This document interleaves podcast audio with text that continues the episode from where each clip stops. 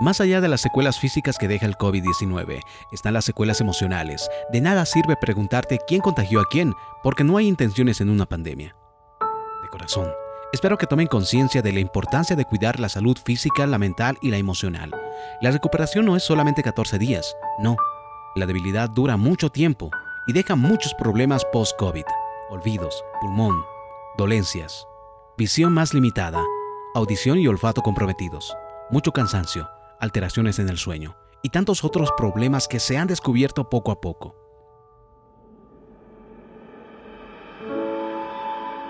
Decían que no nos alarmáramos, que era cuestión de higiene, que esto nos iba a hacer mejores personas.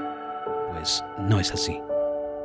Algunos no saben la tristeza e impotencia de pasar por esto o ver a un ser querido enfermo y tú no poder hacer nada. La gente es tratada como una bomba andante. Pocos se ponen en su lugar es algo que no le deseo a nadie. En este momento más difícil nos damos cuenta de quiénes son nuestros verdaderos amigos y amigas o de las personas que realmente nos aprecian.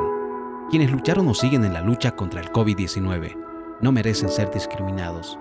Este virus separó familias, amigos y como sociedad está sacando lo peor de la gente. No olvidemos que un paciente COVID es un ser humano.